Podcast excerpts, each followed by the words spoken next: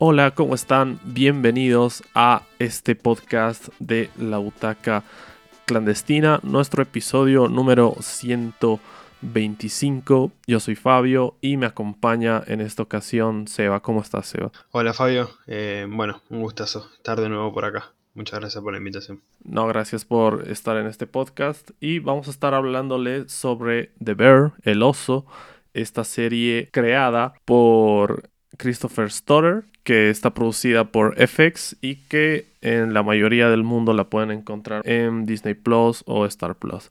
En fin, eh, o al menos esa es como la plataforma en la que en Latinoamérica es mucho más accesible. ¿Por qué les digo de entrada dónde la pueden ver? Porque yo creo o pienso más bien que es una serie que ha ganado cosas importantes y ha tenido nominaciones también, pero no tiene la visibilidad que creo que merecen. Es una serie eh, que me ha sorprendido. Ya un par de amigos me la habían recomendado y hace unos días cuando estaba ahí como sin saber qué ver, eh, dije ya, voy a verla porque no son tantos episodios, los episodios son cortos y terminé acabándome la primera temporada de una sentada, ¿no? Quedé tan atrapado con esta historia. Para este momento yo ya me he terminado las dos temporadas en, tres días, básicamente, ¿no? Eh, estuve a ese nivel de, de enganchado con esta serie que me parece excelente. No voy a decir nada sobre la, segunda temporada porque Seba todavía no la ha visto y vaya, si la arruinaría esa temporada no, no, no podría perdonármelo porque es espectacular, ¿no?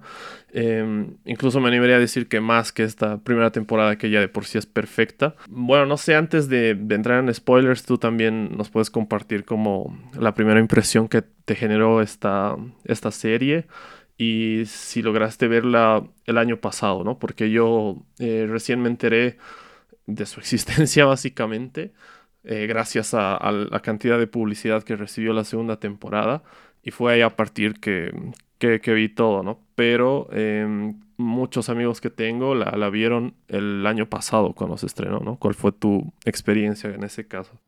Em, em, bueno, Coincido en lo que mencionaba sobre la poca visibilidad que tiene, que creo que, em, al menos solamente habiendo visto la primera temporada, creo que es el gran problema de esta serie, em, hasta te diría el único, que no tiene la visibilidad que se merece. Em, incluso con los premios, ha, obtenido varios premios últimamente y, y la verdad que es una serie que merece no más reconocimiento, sino más público. Eh, creo que merece un poco más de alcance y, ojalá lo obtenga. Eh, no sé si habrá una tercera temporada, la verdad no tengo ni idea, pero al menos eh, con dos temporadas, con la primera que es magnífica y la segunda que dicen que es excelente y como mencionaste vos, mucha gente coincide en que es mejor que la primera, entonces ni me imagino lo que debe ser. de hecho, digamos que ya me he spoileado, entre comillas, eh, cameos, no cosas importantes de, lo que pasa en, la historia, sino cameos, y la verdad que con un par de esos cameos, eh, la verdad que es impresionante lo que han conseguido en cuanto al elenco. Em, y nada, em, yo llegué también eh, por, por lo que la gente iba opinando, por lo que la gente iba comentando. La vi este año, la vi hace poquito. Eh, la había empezado los primeros dos episodios, después eh, colgué y en una noche mm, vi el resto.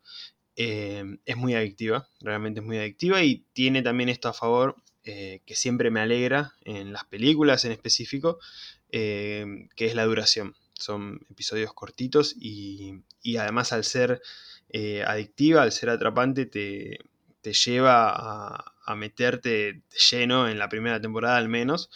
Y, la verdad que sí, llegué eh, porque la gente hablaba mucho de, la serie, hablaba mucho de la primera temporada. Sí me pasó en el último tiempo con la segunda, eh, que había mucha gente eh, muy manija con, la segunda temporada, pero ya me había pasado desde el año pasado que, que veía mucha gente comentando sobre esta serie y bueno, eh, por cuestiones de tiempo, yo no soy mucho de las series, eh, por, por el tema de seguir los episodios y las temporadas y todo eso, no, no me había metido y buscando que ver una vez, estaba ahí en Star Plus y bueno, me metí.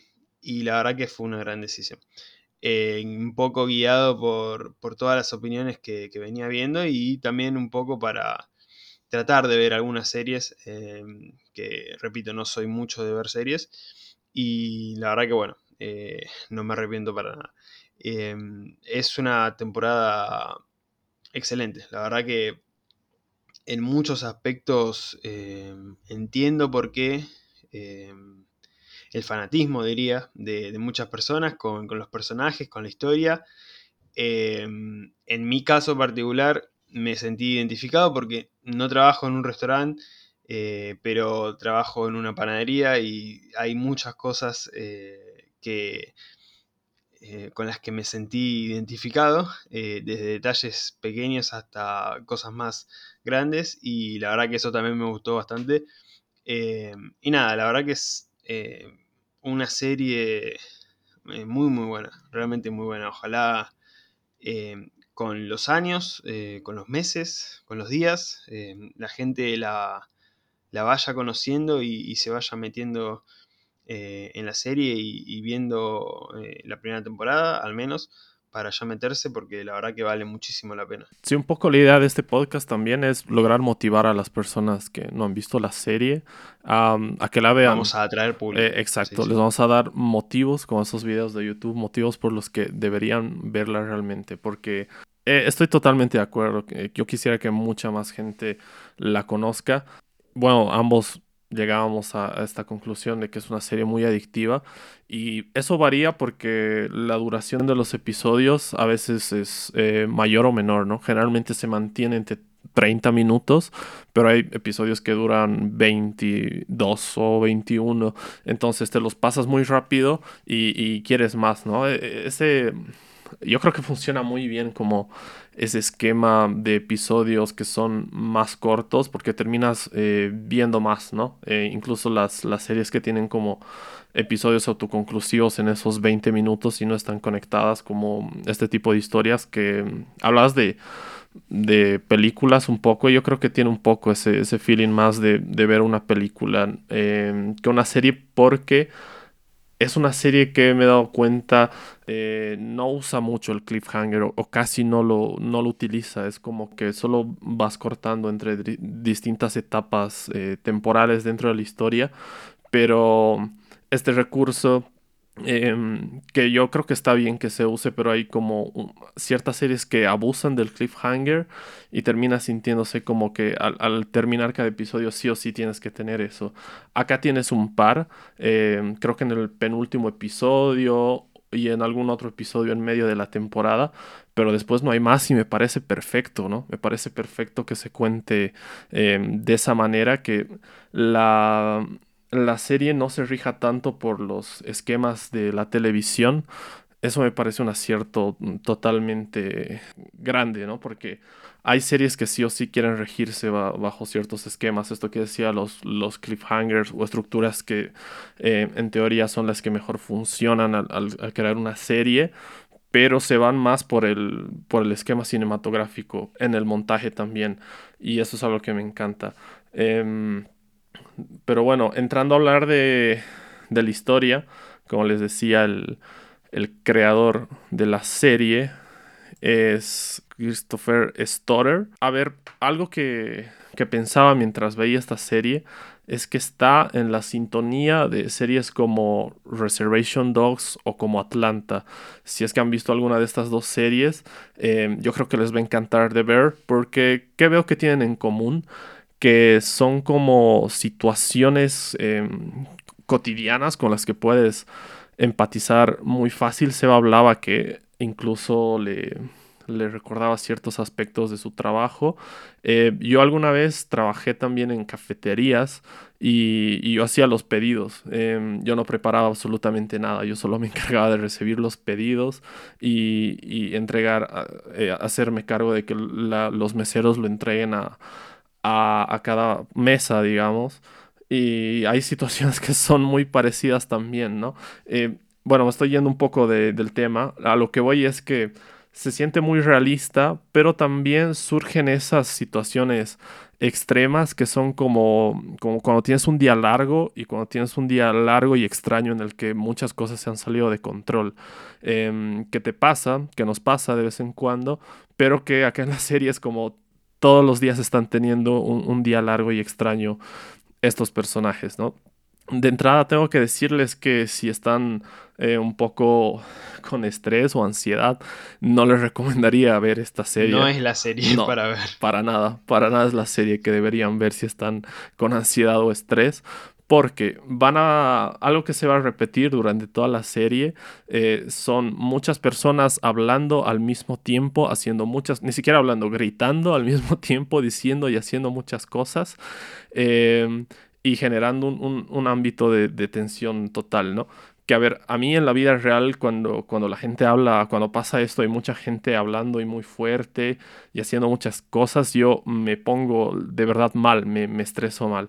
Y me costó por eso un poco al principio meterme del lleno en la serie, porque me estresaba, ¿no? Y eso que no estaba atravesando un momento particularmente preocupante ni nada por el estilo, estaba de lo más bien, me estaba tomando un café, em, pero la serie me empezó a, a, estresar, pero aprendí a como encontrarle ahí la vuelta a esta serie porque al haber tanta información y tanta gente hablando al mismo tiempo, Em, uno pensaría que es como un recurso para generar bulla y para mantenerte tenso como espectador.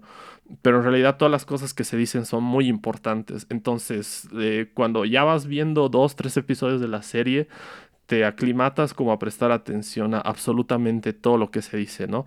Vas como adentrándote en el, ritmo a la medida que los, eh, la mayoría de los personajes aprenden o mejoran sus habilidades como, como chefs, eh, tú vas mejorando tu habilidad como para entenderlos a todos. Y eh, eso es interesante, ¿no? Porque en el primer episodio me costaba conectar con cualquier personaje. En el primer episodio creo que no conecté con ningún personaje y aparte me sentí un poco tenso por todo esto que les describía. Eh, no es una tensión nivel películas de, de Aronofsky o, Gaspar Noé, digamos, pero sí es, es un ambiente en el que tienes que prestar mucha atención a todo lo que se te dice y, dejar el celular de lado porque te pierdes eh, dos minutos y te has perdido algo muy importante, ¿no? Sobre todo por lo que mencionábamos, que la duración de los episodios no es eh, demasiado extensa.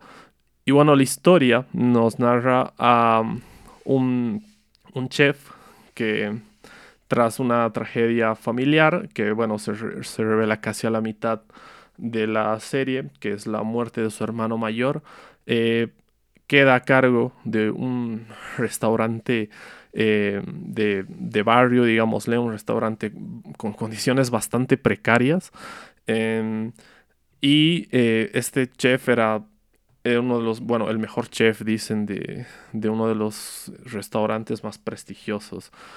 Y bueno, em, al principio, como les digo, me costaba empatizar porque no entiendes em, como qué mueve a cada personaje. Cada personaje es como, es como ver la cáscara de cada personaje, ¿no? Lo, lo que está fuera y lo que está fuera de todos estos personajes, la verdad es como que em, te, te, repele de alguna manera, ¿no? No sientes rechazo, pero sientes como una fricción, como porque este personaje eh, está tan tan preocupado o tan ansioso, ¿no?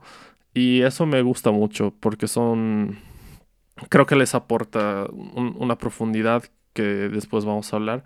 el punto es que este eh, encargado del restaurante de su hermano, que tiene todas las condiciones eh, eh, totalmente precarias y aparte tienen una deuda, entonces tienen todo absolutamente en su contra. En medio de esto, eh, Carmi contrata a Sidney como su nueva asistente o su chef, creo que se le dice. Y a partir de acá es que comienza la historia, ¿no? Vamos conociendo a todos los integrantes del restaurante, a los familiares Y un personaje súper importante, Richie, que después de ver la segunda temporada se ha convertido en mi personaje favorito y que curiosamente al empezar la serie el personaje que más me cagaba, ¿no? En el primer, segundo episodio el personaje que, realmente me cagaba porque decía este tipo solo eh, está ahí para, para perjudicar y para hacer que, que este barco termine de hundirse y después de ver la segunda temporada es mi personaje favorito. Y por eso me, parece algo realmente fascinante esta serie, ¿no? Em, ya hablando sobre, sobre la historia, ¿tú qué tienes para decir, no, Seba? Em, no, la verdad que eh, me pareció, em, por un lado, una historia sencilla, no, no es demasiado compleja en cuanto a lo que nos relata, que es simplemente eh, la historia de un chef que deja el, lugar más prestigioso y de hecho baja su nivel porque lo repiten varias veces, es el mejor chef del mundo y va a un lugar en una ciudad la más normal y lo más normal de todo, nada de lujos, nada de eso y además un lugar que se caía a pedazos y, nada, eh, busca eh, reconciliarse un poco con su pasado, que también es un tema eh, que se trata mucho en la serie. Va, digamos, por dos lados en paralelo. Por un lado, lo que es mantener este lugar que le heredó su hermano. y, por otro lado, eh, ir eh, controlando eh, todas esas ansiedades, esa depresión, todo eso que tiene en, su espalda Carmi con, el tema de, su hermano, del suicidio de su hermano, y, todo lo que vivió como chef profesional, que es bastante duro. De hecho, hay un momento en el que recuerda cuando su superior le gritaba y le decía cosas horribles mientras él estaba preparando un plato. Eh, y también otro momento en el que a uno de sus compañeros eh, le habla sobre un plato en específico que tenían que hacer y que era muy muy difícil, muy complicado. Eh, entonces todo eso con lo que carga Carmi se ve muy bien reflejado, por eso esto que mencionábamos de, de que por ahí no es una serie eh, para ver si están muy estresados o, si sufren de ansiedad, porque eh, esto se eleva mucho más con, todo lo que vemos, eh, por momentos con pesadillas que tiene Carmi, por momentos con momentos que pasa a él, cosas que le pasan a él, y, y eso en la historia va muy bien, porque no solamente la hace más real, que ya de por sí lo era, eh, y, eso eh, hace que, nos podamos identificar mucho más eh, con, la historia, con los personajes, sino que, que, la transforma en un drama, pero bien trabajado, no un drama em, fácil de, bueno, vamos a hacer un drama, que tranquilamente con todos los elementos que, que se nos muestran, lo podrían hacer sencillo. Eh, tenemos un protagonista que sufrió por esto, que sufrió por lo otro. Y bueno, vamos a mostrarlo así y listo. Eh, yo creo que en ese aspecto se, eh, se muestra bien. O sea, está bien trabajado todo. no, no lo victimizan a Carmi. De hecho, hay un episodio en específico, que es el anteúltimo, ese episodio eh, que es un plano secuencia completo, que es maravilloso, en el que queda muy mal parado, digamos, porque después de lo que pasa y después de lo que hace él, em, creo que a todos nos pasó que lo odiamos un poquito. Y vos ves toda la serie y pensás, yo en ningún momento eh, voy a dejar de querer a Carmi. Y en ese momento sentís como eh, un poquito de, odio hacia su personaje, de pensar, ¿por qué estás haciendo esto? ¿Por qué te estás comportando así? Em, y eso también funciona muy bien en cuanto a humanizar a, los personajes. Son eh, personas de lo más reales posibles. O sea, todos tenemos algo con lo que nos podemos identificar con cada uno de los personajes, con todos, en muchos aspectos, desde las jerarquías, que eso también se muestra en, en la serie, con esto de que eh, algunos no quieren eh, obedecer ciertas órdenes eh, de Cindy cuando Carmi le, le propone a ella que también había trabajado en, restaurantes prestigiosos y que había estudiado también en, en, lugares bastante importantes, esto de, de las jerarquías, de cómo organizarse y todo para tratar de mantener un orden en, ese lugar que era un caos el caos propio de em, no saber qué hacer en ciertas situaciones, eh, todo, todo em, se arma de manera em, perfecta, porque para mí eh, no hay eh, cosas que, que estén sueltas y que queden sin trabajarse bien. y la verdad que en ese aspecto yo creo que la historia, al menos dentro de esta primera temporada, eh, se maneja muy bien. Se maneja muy bien porque, repito, nos muestran eh, esta historia de este personaje que tiene que llevar adelante eh, el negocio que era de su hermano y que ahora le pertenece a él. y ver cómo lo maneja, ver qué es lo que hace, cómo lo saca adelante, porque siempre esa es su intención. de hecho, en un momento pudiendo vender ese lugar, decide que no, que, lo quiere llevar adelante y que lo quiere sacar adelante y, mejorarlo. Y justamente con, la otra historia en paralelo de, luchar eh, con sus demonios, que, lo vemos muy seguido. Em, y la verdad que eso creo que es lo que más me atrapó de, de la serie. Em, de hecho, cuando entré a verla, me parecía muy loco que una serie sobre un chef eh, sea tan popular. Eh, y, también me intrigaba, ¿por qué a la gente le gusta tanto esta serie? ¿Qué, ¿Qué, está pasando con esta serie? Entonces, después de terminar la primera temporada, lo entendí por completo.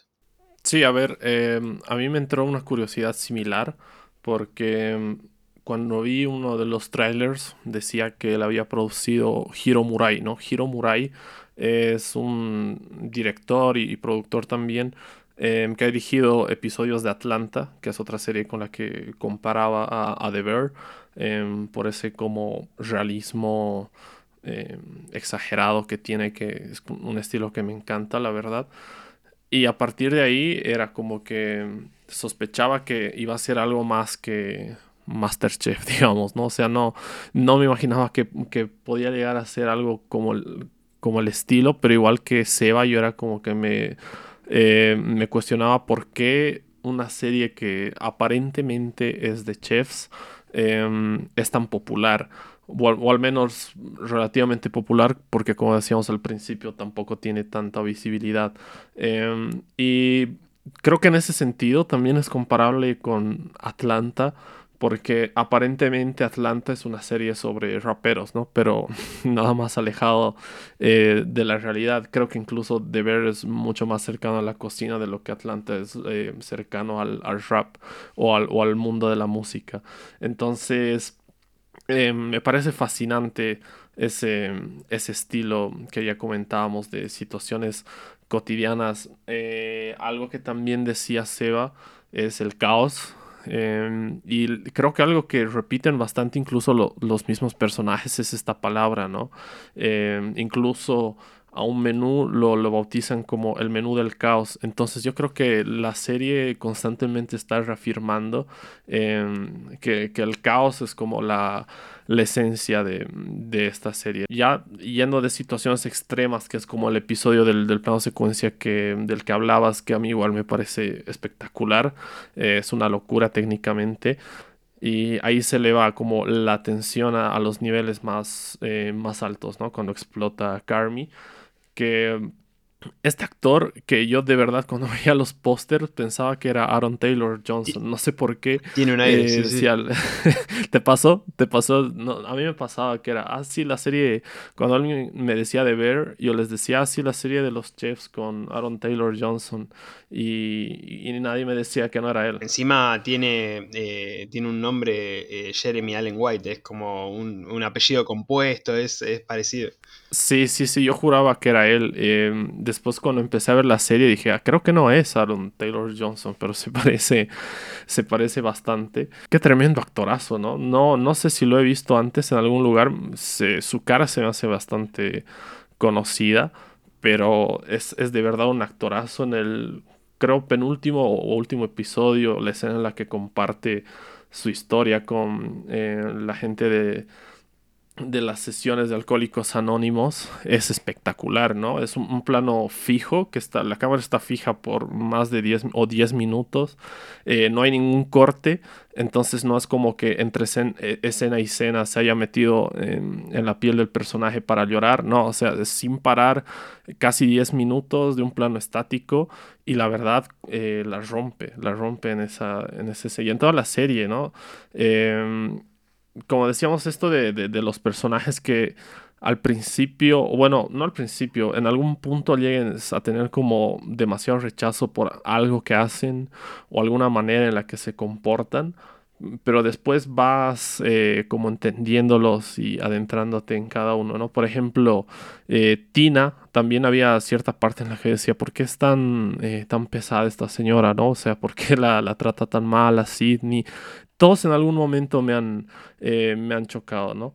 Eh, bueno, quizás el único que casi nunca te, te genera como, como un choque y siempre te ríes es Fuck, ¿no? Que de por sí el nombre ya, que ya suena chistoso, pero es F-A-K, que este personaje, que por cierto es, es chef en la vida real, este actor. Es el único. Es, el, único. Exacto, es el único de todo el reparto. Hace, eh, de chef en la serie. Exacto, y en la serie jamás cocina. Eso me parece eh, paradójico, ¿no? Y constantemente les está pidiendo como un trabajo eh, en la cocina. No sé si es intencional esto con, con el actor Matty Matheson, pero, pero la, espectacular me parece. Y eso es lo que digo, ¿no? Creo, que es el, único personaje que cae bien. Bueno, hay ciertos puntos en los que ella es como, eh, por favor, un, segundo, deja de hacer estupideces, por favor, te lo ruego. Pero generalmente te cagas de risa, ¿no? Em, y todos los personajes, el tío al principio para mí tenía pinta de ser como un poco el, mafioso que les está dando ahí un ultimátum y que les va a hacer algo, pero resulta ser el tipo más encantador y el tipo que más los apoya en, la vida, ¿no? Em, y es, la verdad es lo, que me gusta tanto de esta serie, ¿no? La, dualidad, la complejidad de cada personaje y que el, que el hermano eh, de Carmi, que Michael sea este actor que para mí es así de mis, mis actores favoritos de la actualidad, de verdad, es como que queda perfecto, ¿no? Cada vez que hablan de, Michael y, lo describen como un tipo con mucha energía, con mucho carisma, que al principio yo no sabía si era menor o, mayor que, que Carmi. Después cuando lo ves por primera vez, recién te das cuenta. Pero eh, como la, familia es de, de italianos, digamos, eh, por, por algún momento eh, llegas a como que imaginar ciertos actores que han hecho de, de italoamericanos, digamos, ¿no? Y John Bernal eh, ha hecho de italoamericano en un par de películas ya. Y, y nada, que aparezca, porque yo no sabía que estaba en la serie. por suerte no me spoileé esto que aparezca y él sea Michael, para mí ha sido una, una grata sorpresa, ¿no? Em, es, creo que es el equivalente a eh, cuando la segunda temporada tienes cameos, pero de un montón de actores, pero gigantes y actrices también que, que no se imaginan y que no voy a decir nada porque sería un spoiler grandísimo, pero que aparecen y te cambian todo, ¿no? Es como sacarle el jugo y aprovechar a, a los actores al máximo, que es algo que eh, no pasa en todas las series, ¿no? Por poner un ejemplo, Secret Invasion, una serie de la que no hice ningún podcast ni reseña porque eh, de verdad eh, no me gustó para nada. Em, justamente una de las razones por las cuales no me gustaba era que tenías actores y actrices gigantes, tenías a Olivia Colman ahí y no servía absolutamente nada que esté ahí, ¿no? Eh, y en cambio acá el, contraste para mí es que The Bear, todos los actores y actrices de renombre que, se pasean por la serie, los exprimen, o sea, en el sentido actoral quiero decir, em, al máximo, ¿no? Eh, y, John Bernal como Michael, la verdad es que es espectacular, ¿no? Ese pequeño momento em, en el que hablan con su anécdota junto, junto a Richie y a Carmi, me parece genial. Em, que aparezca al final también, ¿no? Que sea casi el último frame de la primera temporada, lo hace bastante emotivo. Y, y algo de, lo que no, hemos hablado todavía, un recurso de la historia que a mí me, funcionó muy bien fue el de la carta, ¿no? Em, lo de la carta porque primero le encuentra eh, Richie y, y, no la, obviamente no, no quiere abrirla y, tampoco siente que sea el momento para entregársela a Carmi. Pero ya creo que sucede en el primer o en el segundo episodio esto. Y a partir de ahí... Creo que en el segundo. En el segundo, ¿verdad? Sí. Mm, y a partir de ese momento ya está sembrada la duda, ¿no? En el espectador de qué dice la carta, ¿no? Y, pero después de ver el episodio de Michael, em, tú no esperas que sea un discurso gigante, ¿no? Y que la carta esté repleta. Em, te esperas algo, algo más simple, ¿no? Porque realmente era, era un tipo así, eh, simple, más lanzado. Y, y por eso todos los personajes hablan de él durante la serie. Me gusta que su, presencia se construye en casi todos los episodios a través de casi todos los otros personajes, ¿no? De lo mucho que lo querían, eh, lo respetaban y lo apoyaban. Y cuando aparece, esa presencia eh, cobra otra dimensión. Es algo realmente espectacular, ¿no? Cómo, cómo se logra eso. Em, y bueno, el tema con la carta que simplemente le diga como Lady Rip, déjate llevar, eh, me parece espectacular, ¿no? A mí me, sacó una lágrima, la verdad, porque es eh, eh, algo muy emocionante en el sentido de que te habla de, de seguir más las motivaciones por las cosas que a ti te mueven que por los recuerdos o las obligaciones que puedas llegar a sentir con, con otros, ¿no? Y lo que pasaba con Carmine es que a pesar de ser un, una buena persona en el fondo, era un tipo que estaba, o bueno, está obsesionado con su trabajo, ¿no?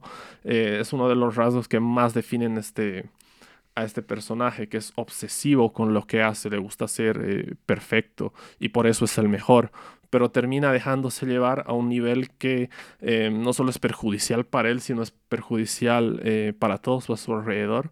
Y con esas tres palabras eh, le cambia por completo la, mentalidad su hermano, ¿no? después de haber muerto incluso. Y eso me parece bellísimo, ¿no? Que, que, esa, que después enmarque esa frase y todo lo que conlleva, la verdad es, es creo, uno de los puntos más, más altos de la temporada, o para mí el más alto, ¿no? Que después llega a su clímax con em, ese penúltimo episodio del que hablábamos, del plano secuencia. Y, y como esa intensidad dramática em, se duplica, ¿no? En la, en la segunda temporada, la cual me parece espectacular. Para la segunda temporada, por lo que vi, se contó con muchísimo más presupuesto. Claramente. Y bueno, se nota, y se nota por eh, cómo está ejecutada técnicamente, por cómo se profundiza los personajes y bueno, lo que decíamos, los, los cameos de lujo que tiene. Em, pero eh, eso me parece genial, ¿no? Eh, que tengan esos, esos momentos de emotividad y en contraste como que episodios que se sientan más cotidianos a, a situaciones, como decía, ¿no? Un día largo y extraño eh, por ejemplo, el episodio en el que van a, un cumpleaños de un niño y tienen simplemente la función de servir hot dogs y, bebidas y terminan drogando a, unos niños accidentalmente, que se siente bastante como un episodio de, Atlanta y por eso les decía, eh, si les ha gustado Atlanta, yo creo que les va a encantar eh, de ver, ¿no? Sí, sí. Eh, no vi Atlanta, me la debo. Eh, sé que tiene como 4 o 5 temporadas, ¿no? O 4. Cuatro. Cuatro. Eh, sí, la, la tengo ahí para, para ver en algún momento. Em, sí, tiene, bueno, ese momento de, de cumpleaños em, es maravilloso, es maravilloso. Eh, porque también ahí, bueno, se ve un poco la relación eh, con el, el, novio de la hermana de Carmen, que, no había mucha relación, eh, pero también la relación con su hermana es bastante complicada. Em, y es como que en ningún momento de la serie eh, Carmi está eh, tranquilo, digamos, hasta el final. Hasta el momento final final, que de hecho, como mencionabas, eh, ese último vistazo que tenemos de la serie, de la temporada, es de Michael. Y creo que es también una forma de cerrar como ese vínculo en paz, digamos, ¿no? Después de, de lo que pasó y, y la verdad que, nada, eh, eh, eh, tengo muchas ganas de ver la segunda temporada porque eh, después de la primera es imposible no, no quedar, no quedarse con ganas de más y, y realmente quiero ver, no lo sé, vos sí lo sabes, eso eh, me pone nervioso porque me siento como eh, afuera, pero eh, quiero ver cómo se sigue explorando eh, la cabeza de Carmi, que es un poco em, la columna vertebral de, de la serie. Y, y, en, y, en, específico por esto, ¿no? Por, por, esta, por este vínculo que se termina de, de cerrar, al menos para mí, eh, por lo que se ve, de una manera satisfactoria con Michael, pero eh, no sé si del todo. Eh, no sé cómo seguirá para la segunda temporada, pero nada, un montón de cosas que me han gustado. Bueno, esto de, de, la obsesión también que tiene. Me he sentido bastante identificado porque también soy obsesivo y esas cosas.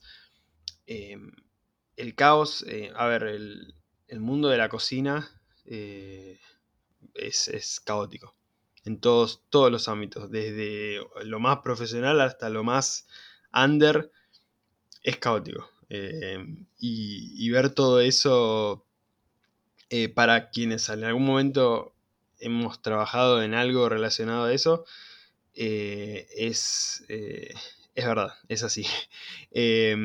y nada, se, se ve muy bien se ve muy bien porque muestra a las personas como realmente son y a los personajes eh, los muestran así. Eh, y, y, no necesariamente, bueno, obviamente acá no vamos a hablar de buenos y de malos porque no los hay.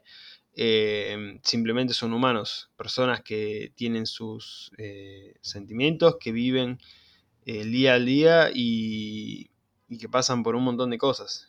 Y, eso se ve reflejado en, un ambiente laboral que a veces eh, te interpela con, con, lo que vivís eh, personalmente y a veces no. Eh, y eso creo que también es un punto fortísimo. Los personajes son realmente, realmente geniales y obviamente sin personajes no tendríamos serie, sería inviable, pero creo que en esta serie eh, es realmente algo esencial porque mueven eh, todo lo que es eh, la historia y, y, de una manera magnífica.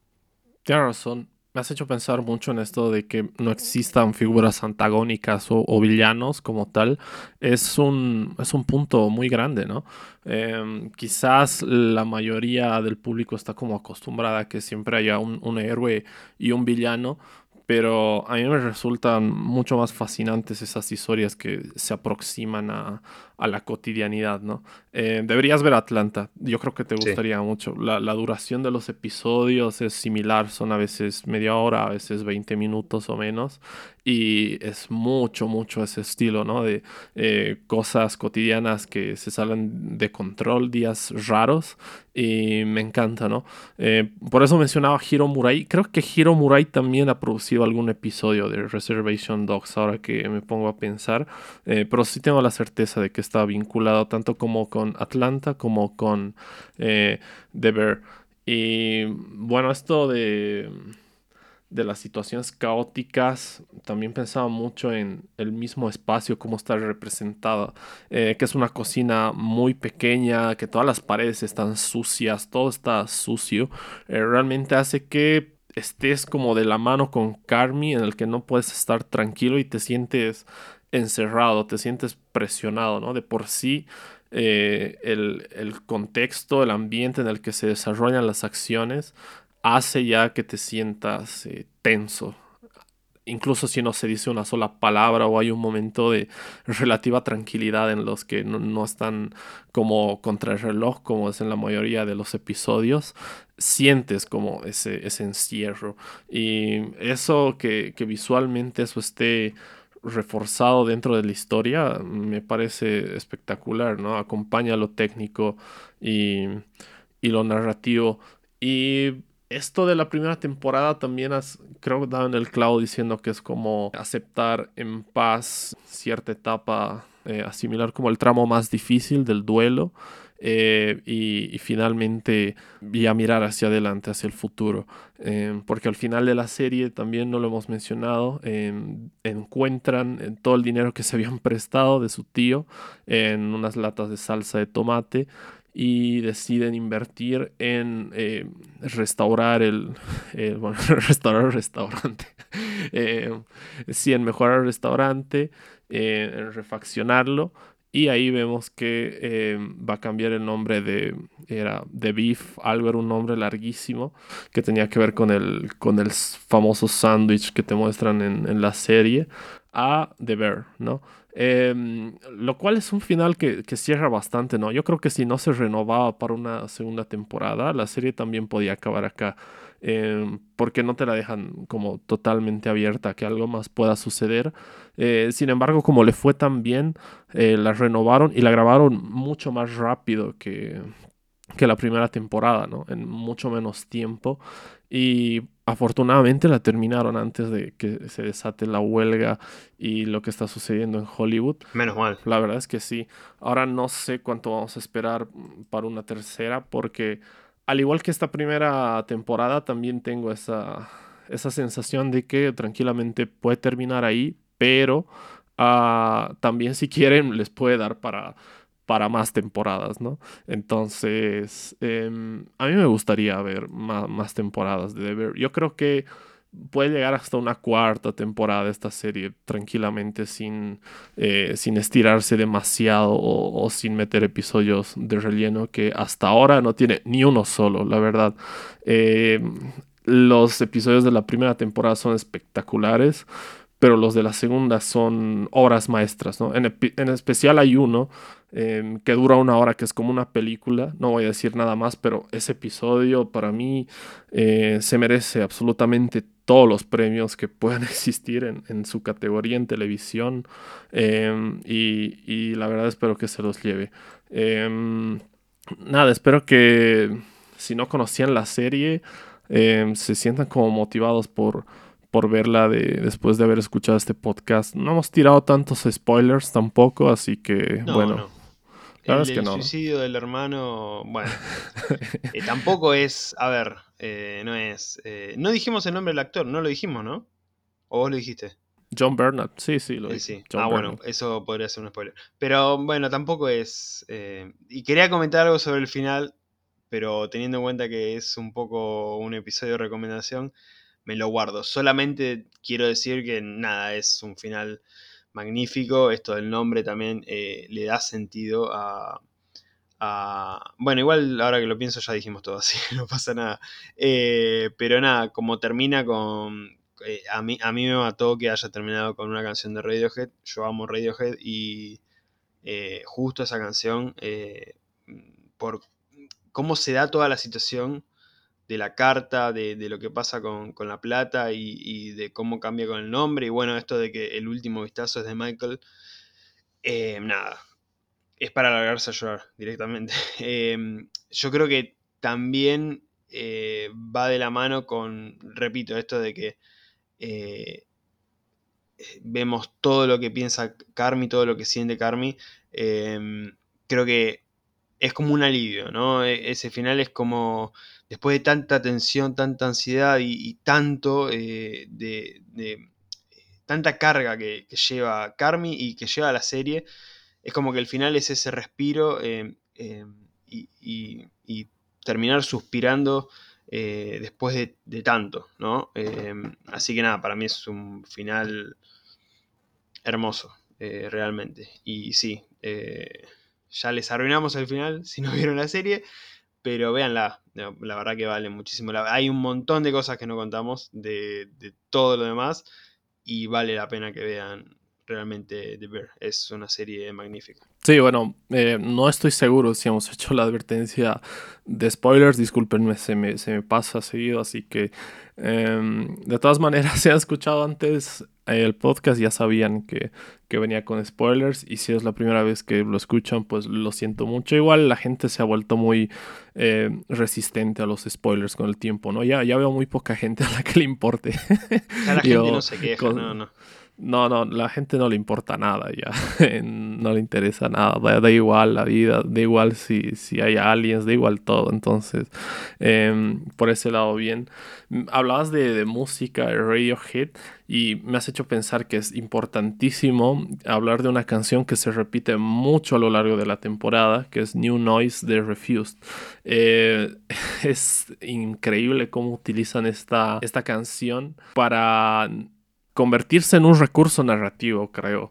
Porque suena específicamente cuando todo tiene que arrancar de golpe y es como que la música antes de que se empiece a cocinar algún personaje o antes de que todo se, se vaya incrementando a nivel de tensión ya te avisa como acá se viene, se viene el momento de tensión, se viene el momento de todos trabajando como locos y eso me parece genial, es algo que se usa en, películas como...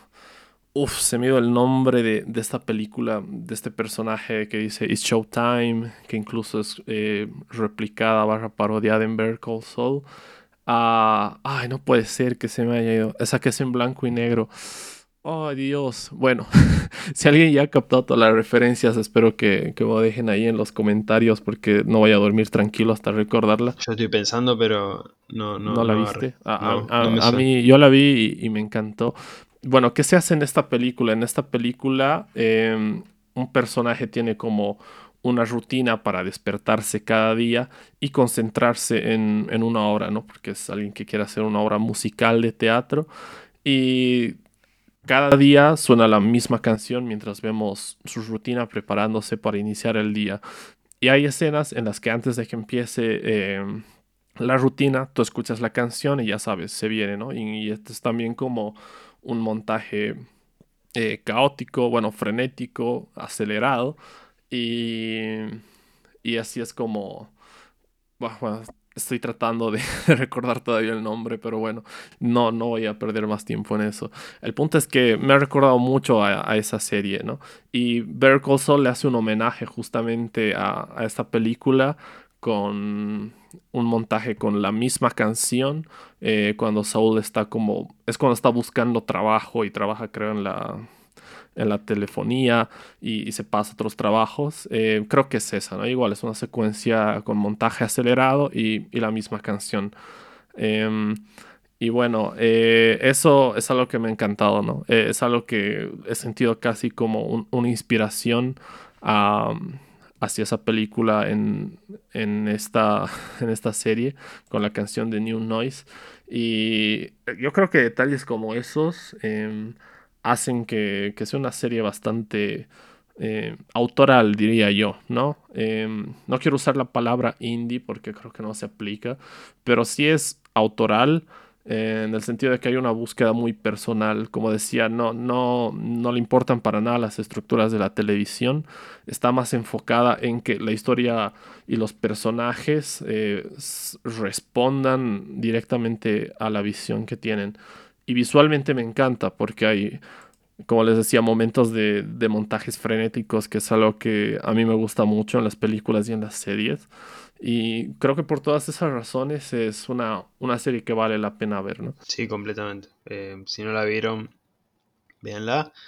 Y si ya la vieron, véanla de vuelta. Yo, de hecho, la primera temporada la voy a ver de vuelta porque entre los primeros dos episodios y el resto hubo un bache bastante grande de tiempo. Eh, y prefiero verla toda de corrido de nuevo. Además, eh, son episodios accesibles de poca duración eh, y que realmente es una serie ideal para tener realmente, así que hay que aprovechar eh, estas series que cada tanto llegan y que realmente son, son muy buenas, no sé, de este estilo, por ejemplo, no sé si viste Fleabag, pero es muy de, este estilo, Buenísimo. cortita, directa, sencilla, no es una historia muy complicada, es una historia muy personal, hay una comparación bastante, bastante fuerte con, con The Bear y, y nada, son eh, de Fleabag es maravillosa, realmente. Em, y algo que hizo muy bien Fleabag,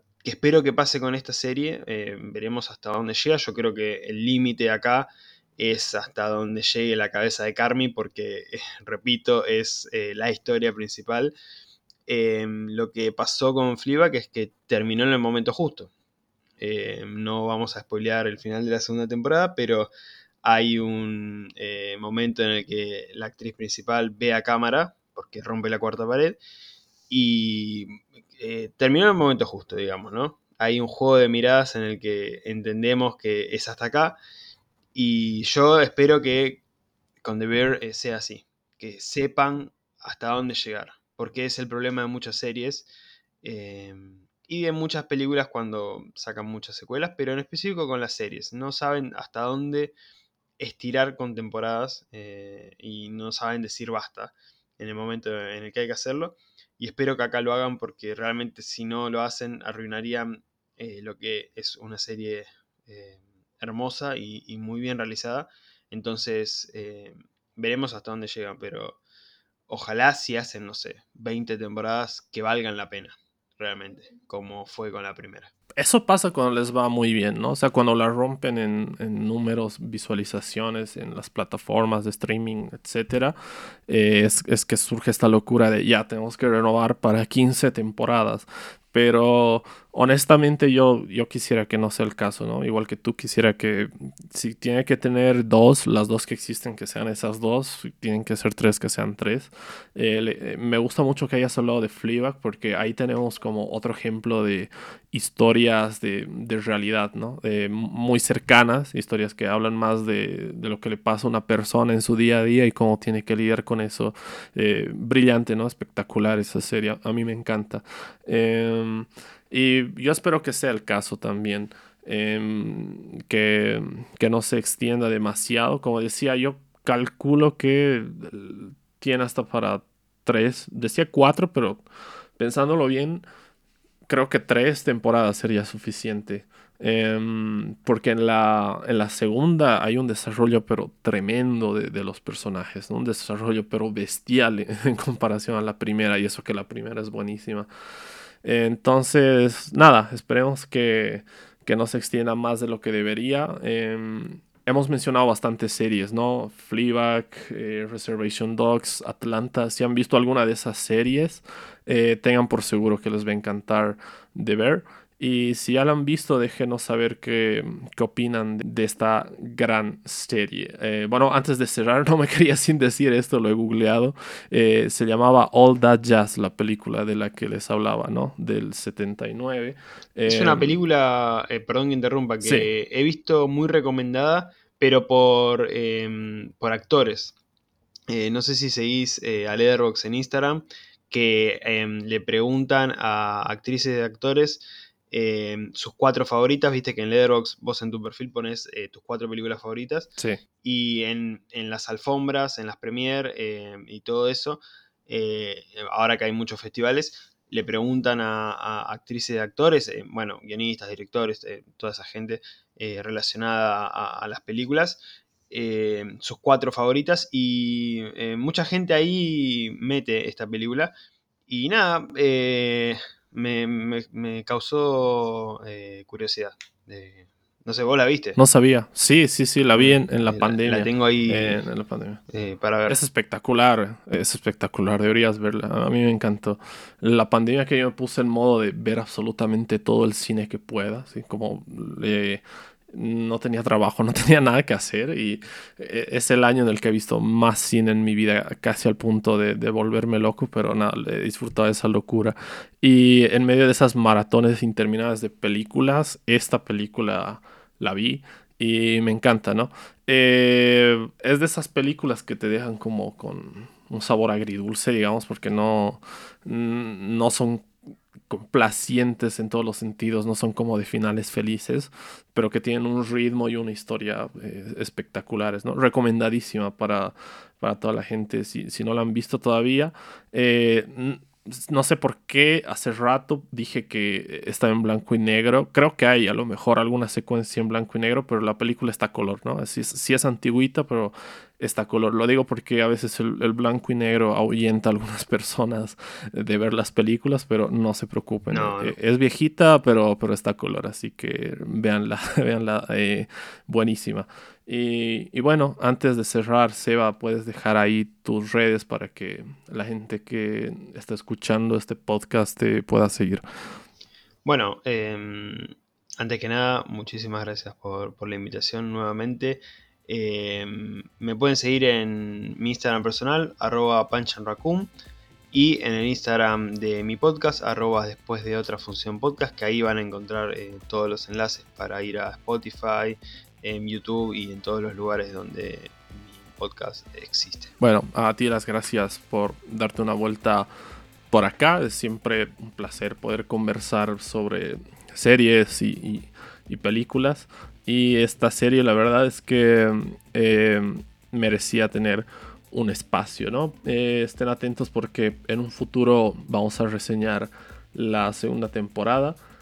Y también estén muy atentos al canal. Como siempre les recuerdo que a nosotros nos pueden seguir en arroba clandestina en absolutamente todas las plataformas de podcast y YouTube. Eh, no olviden también que si es la primera vez que están escuchando este podcast, dejen su like, su compartida, sus estrellas, si están en Spotify, eh, sus suscripciones, que eso ayuda a que esto pueda seguir creciendo. Y les doy las gracias por haber escuchado este podcast acerca de Deber. Será hasta la próxima. Adiós.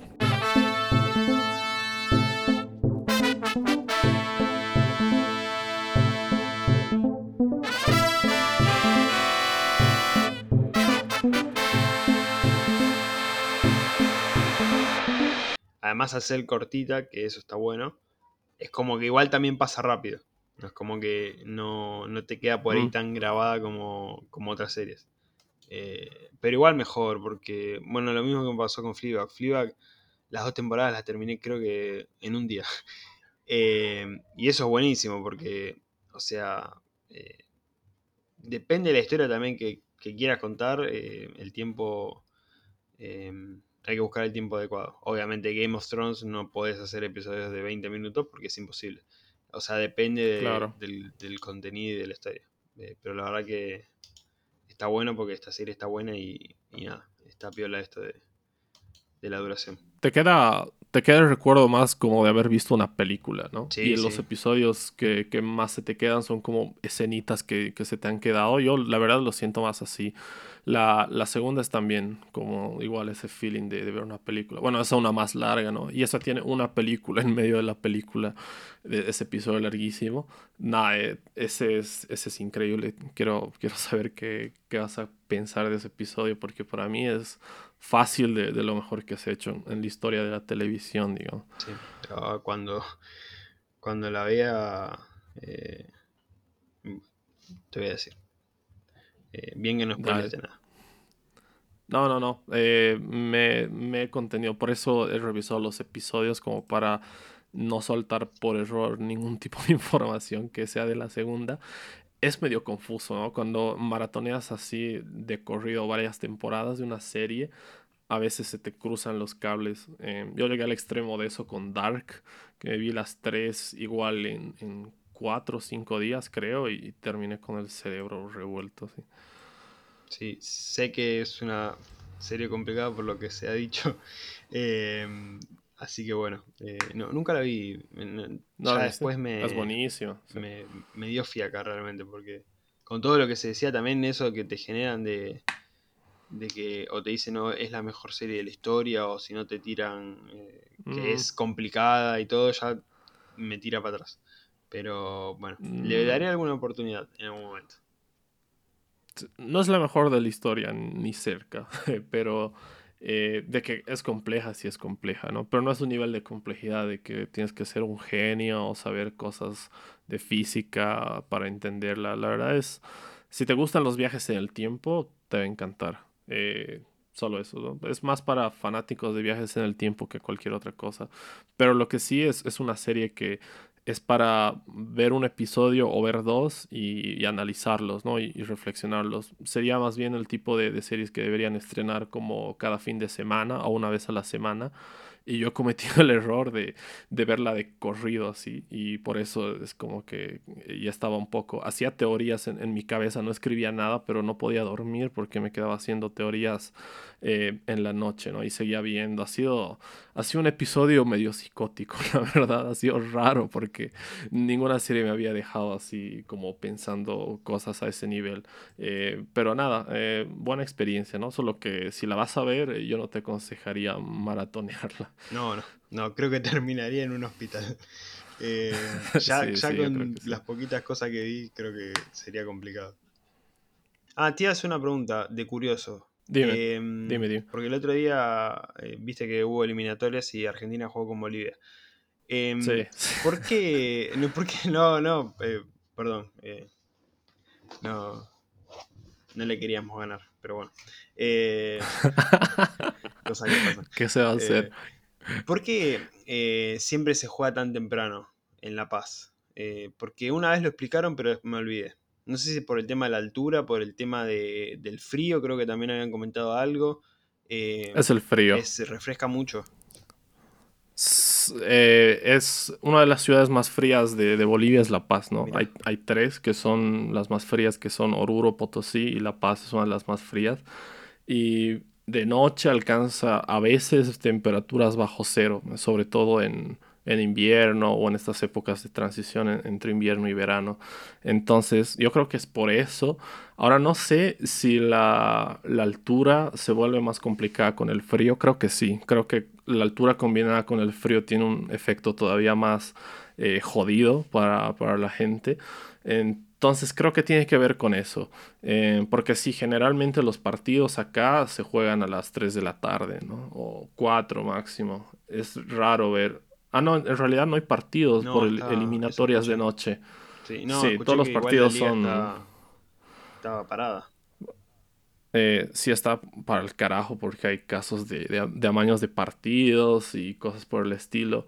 Eh, encima el otro día, eh, no recuerdo, o sea, Bolivia no, no juega espectacular, no juega bien, pero no recuerdo haber visto un, peor partido de Bolivia, pero jamás, ¿no? Y eso que siempre me decepcionan, pero ahora, ahora ha sido el extremo, de verdad. Eh, nada, nada, eh, no sé, no sé. he visto el primer tiempo, he puteado y, y me he ido, ¿no? Sobre todo porque había un tema con, con, la gente que era como si estuvieran jugando de locales, ¿no? O sea, yo entiendo eh, el, la ah, pasión y, el... No, no, no, ah. no. Eh, lo vi desde mi casa, pero eh, tengo un amigo que fue al estadio y en la imagen yo pensaba que era por el reflejo del sol, pero en las imágenes de, de televisión casi toda la tribuna, eh, una gran parte de la tribuna estaba blanca, ¿no? Y yo pensaba que era por el reflejo, pero era que la mayoría estaba con las poleras de Argentina. Y, y bueno, ya, no voy a hacer lío de eso ni de que se apoye Argentina. Entiendo que la, pasión del fútbol. No, igual y eh, entiendo. Eh, Moreno Martins habló en la conferencia que acá eh, se, vio eso. hay que apoyar a la selección.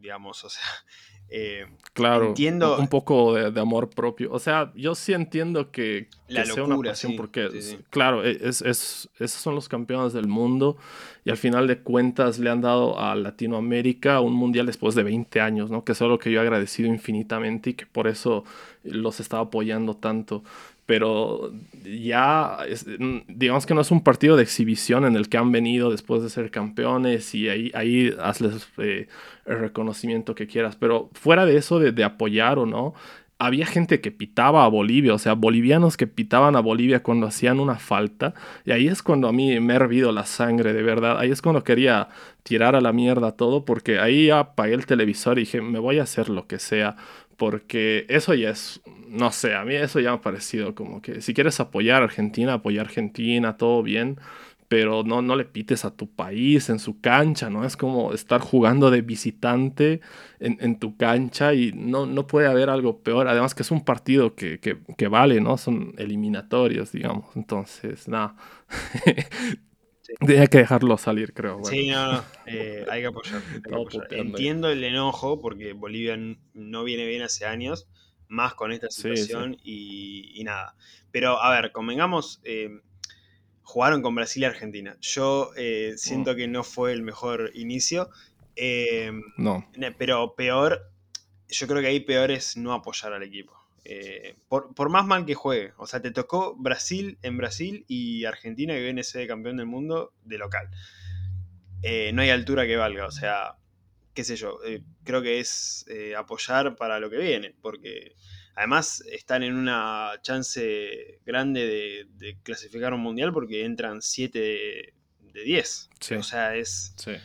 es es una chance importante. Yo, eh, que a mí me gusta el fútbol y, sigo a las eliminatorias eh, en los últimos años, eh, Bolivia siempre estuvo ahí como entre los últimos, pero tiene esos momentos en los que trepa como al sexto, quinto puesto, porque engancha un par de rachas buenas y, y, en una eliminatoria en la que clasifican casi todos, es para aprovechar.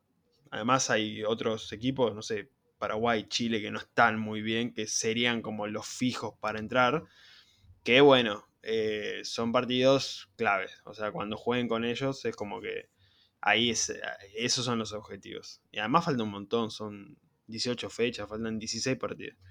Falta mucho. Claro, claro. Es que lo indignante es justamente eso lo que dices. Ahora hay más cupos. Eh, claro, hay, hay, más cupos ahí. Es como meterle algo de huevos, aunque sí no tenemos suerte con el sorteo.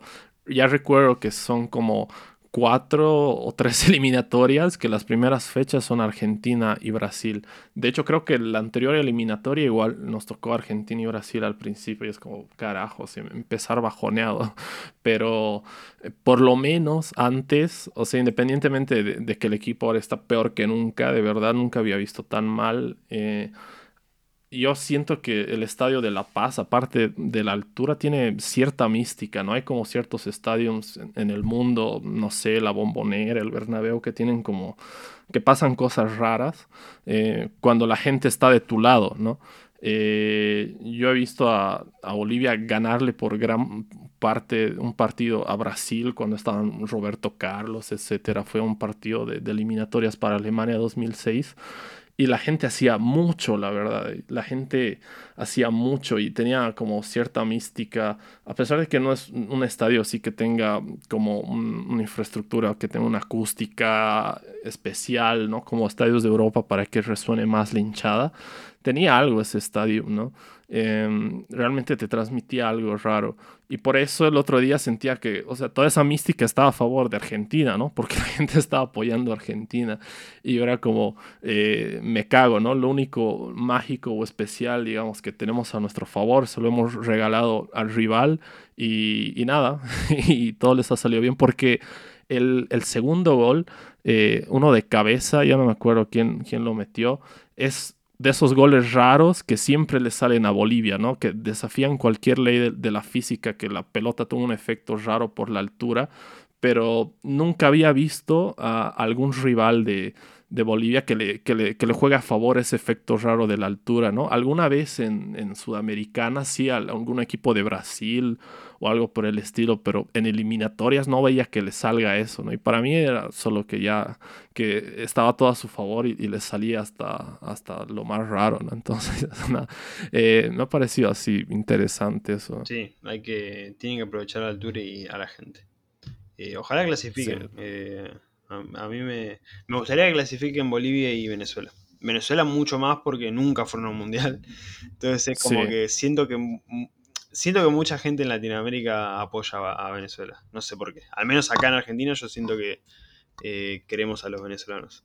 Eh, y yo a los bolivianos también los quiero.